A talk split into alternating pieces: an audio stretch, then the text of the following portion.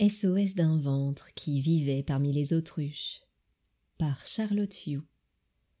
Troisième partie Mon ventre du trublion au trésor. Chapitre 1 Cultiver mon jardin intérieur. Depuis la rupture avec mon amoureux, chaque matin, lorsque mon réveil sonnait, je vivais un moment très déstabilisant.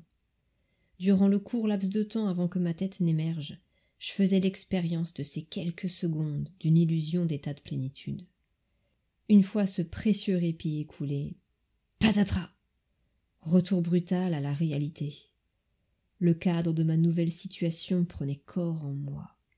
C'était comme si je tombais d'un immeuble. Je subissais ce choc vertigineux chaque jour avec la même violence que la veille. Avant d'avoir posé un pied par terre, j'étais confronté à ma solitude. La blessure profonde et suintante dans mon ventre ressemblait maintenant à un gigantesque trou béant. Tout mon jardin intérieur avait été calciné par le feu de ma souffrance. Ressentir ce manque d'oxygène dans mes entrailles m'effrayait tellement que je faisais tout mon possible pour éviter de m'y asphyxier. J'avais remarqué que les jours où je sollicitais beaucoup ma tête, je me sentais un peu moins mal. Par chance, avec tous les cours de psychomotricité à apprendre, j'avais largement de quoi faire chauffer mon cerveau. À la maison, mon père passait beaucoup de temps dans sa bulle, avec sa télé, ses bouquins, son sport. De son côté, ma mère continuait à arborer dans la journée son masque tout sourire. Elle le retirait chaque soir et s'effaçait rapidement pour laisser place à son célèbre double, le pitoyable Mr. Hyde. Avec ce trou béant dans mon ventre, j'étais en mode économie d'énergie. Je prêtais moins attention aux problèmes d'alcool de ma mère, j'avais plus la force d'être cynique ou de me mettre en colère après elle. Avec l'habitude et mon nouvel état psychologique, je supportais ces divers modes opératoires sans broncher. Grâce à mes cours de psychiatrie à la fac, j'abordais désormais la situation de ma mère d'un point de vue médical. Je pouvais mettre des mots sur son état, tels que névrose, dépendance affective, dépression masquée, L'étude approfondie de l'addiction m'aidait particulièrement à prendre du recul. Je comprenais l'intense complexité de son profil. Plus que jamais, je n'attendais plus aucune évolution positive de sa part. J'étais résigné. Et puis, j'étais tourné vers un ailleurs. J'allais bientôt décrocher mon diplôme et prendre mon indépendance.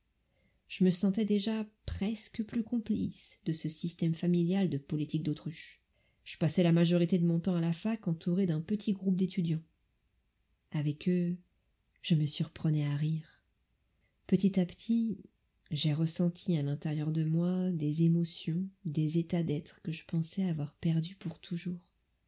Tout à coup, de jeunes pousses de gaieté, de fantaisie, d'envie, sont apparus tout autour du gouffre effrayant dans mon ventre.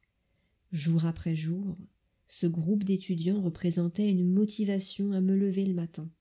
Il était un soutien m'aidant à faire face à la claque, toujours aussi meurtrière que j'essuyais à chaque réveil.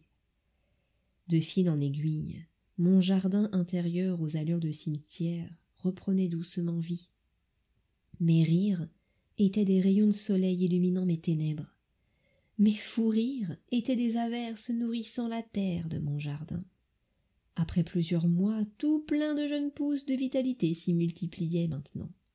Progressivement, j'ai senti germer en moi l'envie de le cultiver moi-même, ce jardin.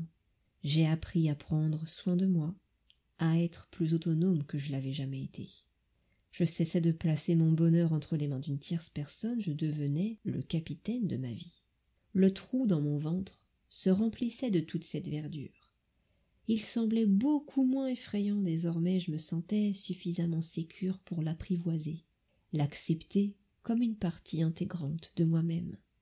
Avec le temps, la vie reprenait ses droits. Le trou était complètement recouvert par les jeunes pousses. Il demeurait présent à l'état de cicatrice, témoignant des embûches rencontrées au cours de mon chemin de vie. Fin du chapitre 1